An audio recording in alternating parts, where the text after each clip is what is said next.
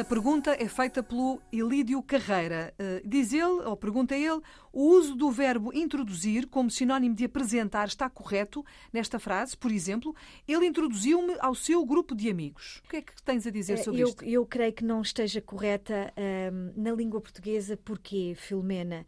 Porque nós estamos Percebe, perante... Percebe-se a ideia. Percebe-se a ideia, percebe-se a ideia. porque não apresentar, não é? Exatamente. O que acontece é o seguinte. Nós temos situações de decalque. O que é que é o decalque? É uma imitação, cópia de algumas palavras que são parecidas. Estou a lembrar-me, por exemplo, do realize do inglês, uhum. que muita gente traduz para realizar. Eu realizei. Não, em português nós temos o verbo apercebi-me de que. Uhum. Não sei se costumas ouvir isto. Sim, eu sim, realizei sim. que. Não, a forma correta é eu apercebi-me de que.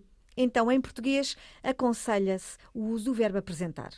Apresentei, uh, recorda-me a frase do ouvinte. Ele, é, ele introduziu-me ao seu grupo de amigos, no fundo é ele apresentou-me apresentou ao exatamente. seu grupo de amigos. Não, não, não acho que seja assim, ai, que erro tão grande, porque uh, em contextos em que eu não tenho o traço humano, eu introduzi o trabalho, a introdução do trabalho é, eu introduzi o trabalho com esta imagem. Agora, para seres humanos com o traço humano, gosto mais do apresentar. Se bem que não seja, enfim, eu acho que também não é assim um erro. Não é um erro muito não é, grande. Não, não é, é um erro muito grande. Mas tendo o verbo apresentar em português, aconselha-se o uso do verbo apresentar. Eu fui apresentada fui apresentada ao seu grupo de amigos. Pronto, é isso mesmo, está explicado. É um decalque do inglês. Decalque significa, em linguística, imitação, uhum. transferência daquele valor semântico do inglês para o português. E não é bem o introduce.